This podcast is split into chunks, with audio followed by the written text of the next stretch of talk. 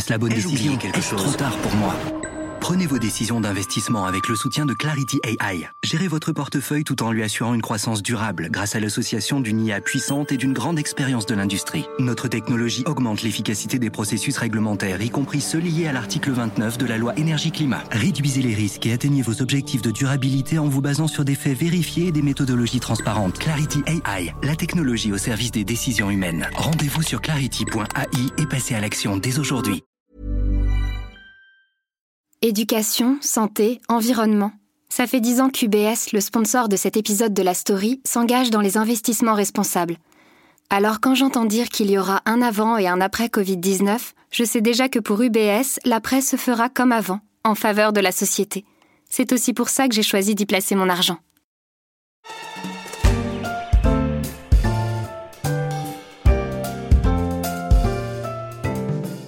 Des centaines de morts dues à un médicament, le Mediator. Au banc des accusés, les laboratoires Servier et son fondateur, Jacques Servier, pour ceux qui restent l'un des plus grands scandales sanitaires en France. Je suis Pierrick Fay, vous écoutez La Story, le podcast d'actualité des échos, et ensemble on va décrypter le procès du Mediator. Nous sommes en juin 2010. Irène Frachon, médecin au CHU de Brest, publie un brûlot. Mediator 150 mg, combien de morts? Chez l'éditeur Dialogue, dans lequel elle dénonce les risques liés à un médicament des laboratoires Servier, une histoire racontée en 2016 dans un film d'Emmanuel Berco, La fille de Brest. On a deux minutes du lâcher de bombe. Toutes les preuves, elles sont là-dedans. Faut arroser les grands médias. Je suis médecin, moi. Pas pam pam girl. Ça va être Hiroshima. Ah bah c'est pas moment de te dégonfler. En quatrième de couverture de son livre, Irène Frachon s'explique. Médecin, j'ai été pendant 20 ans témoin puis acteur de cet épisode dramatique. La transparence est une condition de la qualité de la politique de santé des populations. C'est pourquoi je témoigne dans ce livre de ce que j'ai vécu, de la manière la plus factuelle possible. Mon objectif est de permettre à chacun de comprendre comment sont prises certaines décisions de santé publique en France et de contribuer ainsi au débat public, constitutif de l'exercice de la démocratie. L'affaire du Mediator peut éclater au grand jour. Le scandale sanitaire du Mediator devient une affaire politique. La première alerte remontait à 1998. Xavier Bertrand parle de graves défaillances du système. Que savaient les ministres de la Santé? Élément de réponse dans un instant. Le Mediator, un scandale sanitaire qui prend de plus en plus d'ampleur courant 2010, comme on peut l'entendre dans cette archive de l'INA, il fait la une du journal de France 2. Spécialiste justice au pôle enquête des échos, Valérie de Senneville va suivre ce procès du Mediator qui s'est ouvert le 23 septembre au pénal. Avant de raconter ce procès hors norme, on va reprendre au début.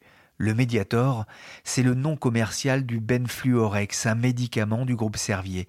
Il a été conçu à l'origine pour le traitement du diabète gras, mais on s'est vite aperçu que le principe actif du Mediator pouvait se transformer après absorption en une substance capable de couper la faim. Le médicament a alors été souvent prescrit pour cet usage, malgré les risques d'effets secondaires sur les valves cardiaques. La molécule de Benfluorex est un anorexigène ce que dit l'accusation, Servier a, toujours caché pour pouvoir vendre le Mediator comme un antidiabétique alors qu'il était prescrit comme un, anorexigène, pardon, euh, et donc comme un coupe-faim. Il faut voir euh, le, contexte de l'époque. Le Mediator est, lancé. il y a déjà euh, l'isoméride qui va être interdite, qui est aussi un médicament des laboratoires Servier, qui est un, un amphétamine.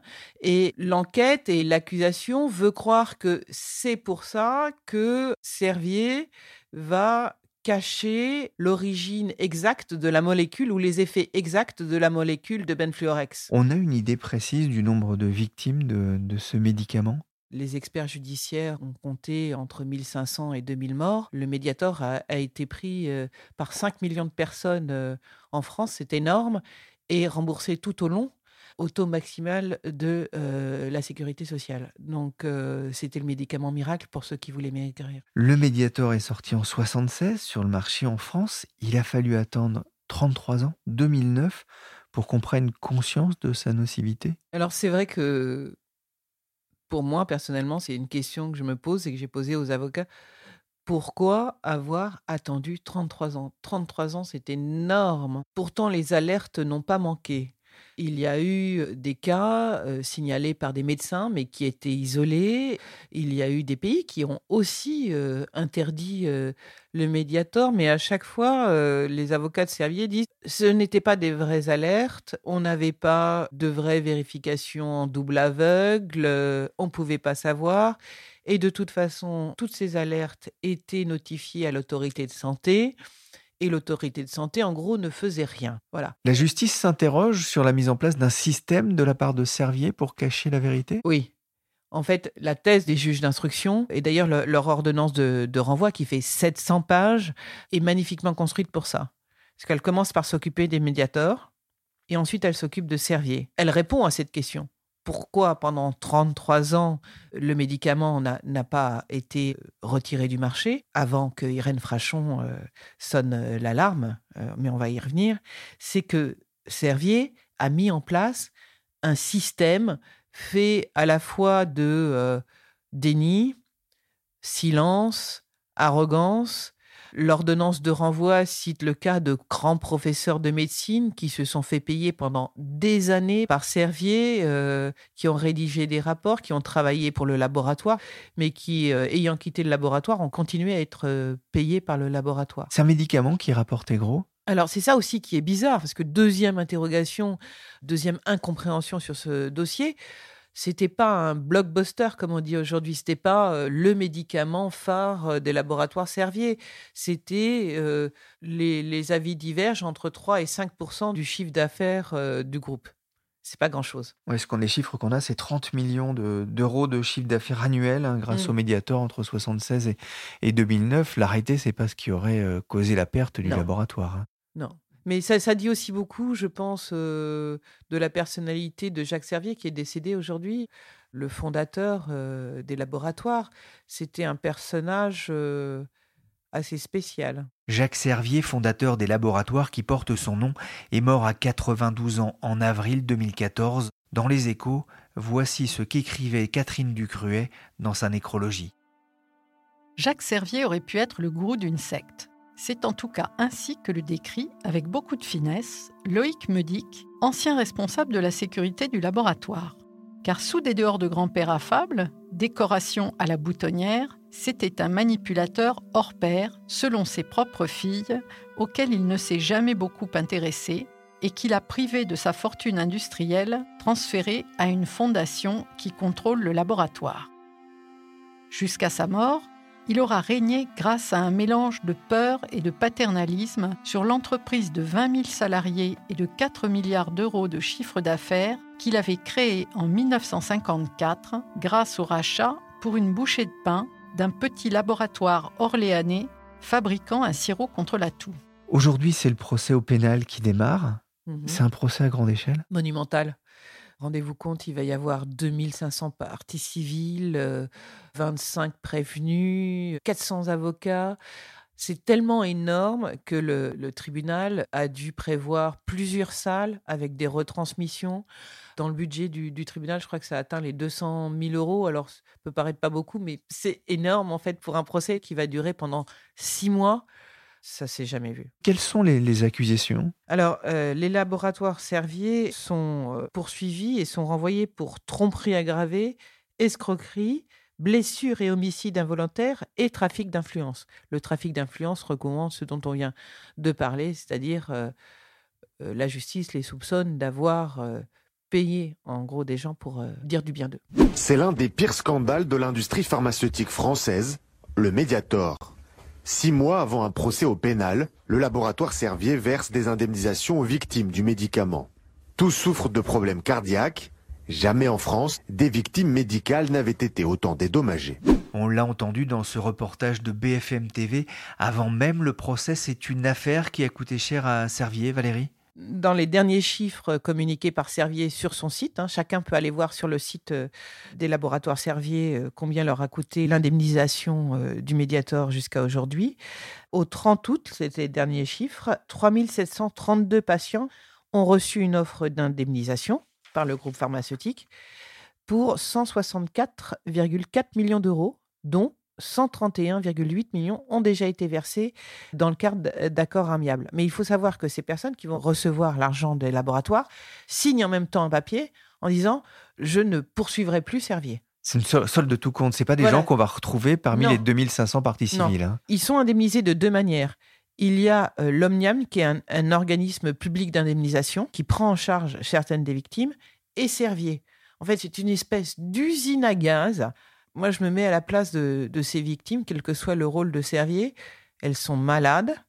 Elles ont pris un médicament qui était censé les guérir elles se retrouvent avec une maladie euh, du cœur. J'en ai interrogé euh, certaines. Elles sont pour la plupart euh, retraitées, essoufflées, enfermées dans leur appartement. Et on fait des tonnes et des tonnes de, de, justifications, mais ça se comprend aussi parce que, notamment au pénal, il faut que chaque cas soit clairement identifié. C'est pour ça que c'est un dossier monumental. C'est pas une action groupe et un médicament peut pas être l'accusé. Il faut que la prise de médiator soit identifié sur chaque personne, que le lien, on appelle ça le lien de causalité, soit identifié sur chaque personne avec la prise de Mediator et avec la maladie. Le procès Mediator, euh, c'est aussi le, procès de l'Agence nationale de, sécurité du médicament? Oui, parce que euh, l'Agence du médicament euh, a clairement joué un rôle et un rôle passif. C'est ce que l'ordonnance de renvoi épingle. Elle épingle les autorités sanitaires pour leur passivité. Ils n'ont rien fait. Et d'ailleurs, Servier aussi dit Mais en gros, vous nous poursuivez. Et l'agence du médicament?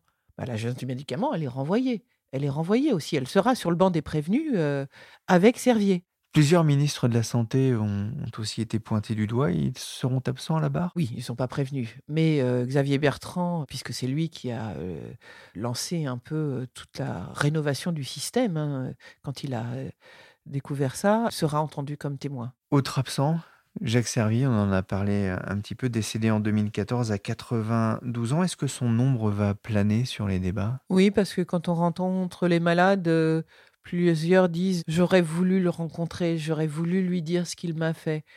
Ce qu'il faut comprendre, c'est qu'aujourd'hui, on est devant la justice.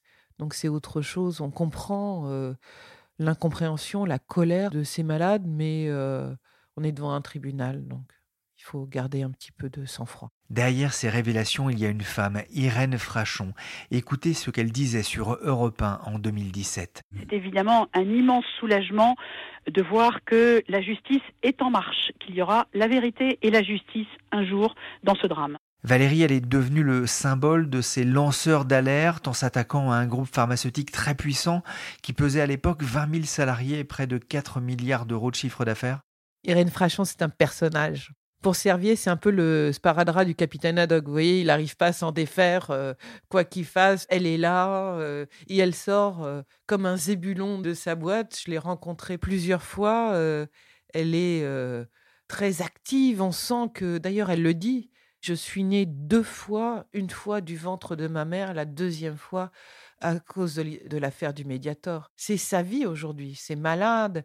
Elle lâchera jamais. C'est presque une mission. Qu'est-ce qui l'avait poussé à, s'attaquer à Servier En fait, euh, c'est une pneumologue et elle avait déjà eu des cas de valvulopathie ou HATAP, les maladies du cœur que provoquent euh, ces anorexigènes. Elle avait eu, déjà eu des cas d'isoméride. Et au CHU de Brest, elle opère plusieurs valvulopathies et elle fait le lien avec le médiator. Et là, elle va euh, faire sa propre étude pour prouver que le médiator est à l'origine de ces valvulopathies et de ces maladies graves.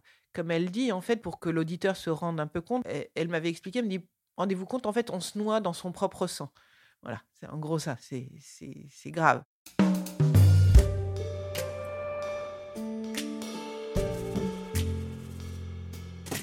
Nous avons un système de, santé publique euh, qui fonctionne mal.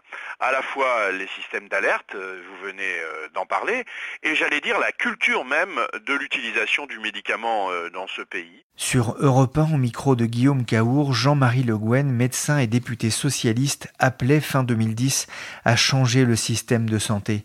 C'est notre système global, notre culture de médicaments qui n'est pas au point, a-t-il ajouté en regrettant au passage qu'il y a un peu trop de conflits d'intérêts dans notre pays. Presque dix ans après, où en est-on? Qu'est-ce qui a changé? Le changement principal, c'est quand même une prise de conscience assez extraordinaire de la part des, euh, politiques. Ils ont complètement changé leur manière d'appréhender les scandales sanitaires. C'est-à-dire que maintenant, ils réagissent tout de suite. Solveig Godluc est journaliste aux échos. Elle s'occupe notamment des problématiques de santé publique. Le premier exemple qui me vient à l'esprit, euh, c'est le scandale de la dépakine. C'est un, médicament contre l'épilepsie qui comporte des risques importants pour les femmes enceintes, des risques pour leurs enfants de euh, quelque chose d'assez dangereux. Quand ce scandale a commencé à sortir, Marisol Touraine, qui était la ministre euh, de la Santé de l'époque, a immédiatement pris le problème à bras le corps. Elle est allée voir les associations de patients.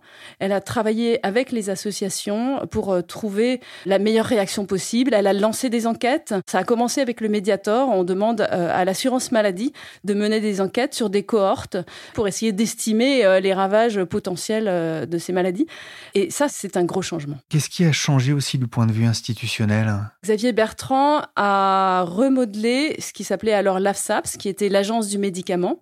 Il a commencé par se débarrasser du directeur, par faire un petit peu le ménage, parce qu'après un, scandale pareil, l'AFSAPS n'avait pas pris au sérieux les alertes remontées du terrain, et surtout, en, creusant un petit peu, on, s'était rendu compte qu'il y avait quand même des conflits d'intérêts, ou du moins des liens d'intérêts assez assez dangereux euh, entre l'industrie et puis le, régulateur euh, du, du, marché du médicament. Donc il fallait faire un grand ménage. Alors la, nouvelle euh, autorité, l'agence du médicament, la NSM, n'avait plus d'industriels à son conseil d'administration ni dans la commission qui s'occupe de, des autorisations de, de mise sur le marché. Donc ça c'était un grand changement. Et en plus on a fait rentrer les associations de patients et on a fait extrêmement attention à tout ce qui était lien d'intérêt. Les liens d'intérêt, ça veut dire que peut être en affaires ou en, relation avec des industriels. Ça ne veut pas dire qu'on a un conflit, ça ne veut pas dire qu'on va faire euh, des choses malhonnêtes, mais il faut que ça soit extrêmement clair et transparent. Donc ça, c'était euh, une, une démarche euh, assez nouvelle et une révolution culturelle qui s'est poursuivie par la suite avec la gauche, où on est allé un peu plus loin dans ces exigences de transparence, où on devait déclarer tous les petits montants, les petits cadeaux qui avaient été réalisés, et puis avec un site un portail pour la transparence sur, sur ces liens d'intérêt. Est-ce que ces affaires contribuent euh, aujourd'hui à ternir d'une certaine façon l'image des médicaments en France? C'est clair que malgré euh, le grand ménage qui a été opéré euh, depuis, euh, depuis 2012 dans les institutions, malgré le, discours des politiques de fermeté, il y a quelque chose de brisé maintenant chez les Français. La confiance est un petit peu brisée. On le voit aujourd'hui dans, dans tout ce qui est hésitation vaccinale. Tous ces gens qui ne veulent plus se faire vacciner parce qu'ils considèrent qu'on leur a menti, que ça se trouve que ça marche pas très bien, et ils sont prêts à écouter n'importe qui qui va leur parler de ça plutôt que leur médecin. Ça, a brisé quelque chose assez, euh, profondément chez les Français. Ça ne veut pas dire qu'ils ne consomment plus de médicaments, parce que les Français sont parmi euh, les gens qui en achètent le plus et qui s'en font d'ailleurs beaucoup rembourser, mais ils vont, remettre en question euh, la parole des autorités. Et maintenant, c'est très difficile de revenir là-dessus. Il faut, on rame. Hein. Vous voyez ce qui se passe avec la rougeole, l'épidémie qui est repartie, mais c'est pas que la France d'ailleurs. Hein. C'est un peu partout dans le monde. C'est très difficile de revenir sur la défiance.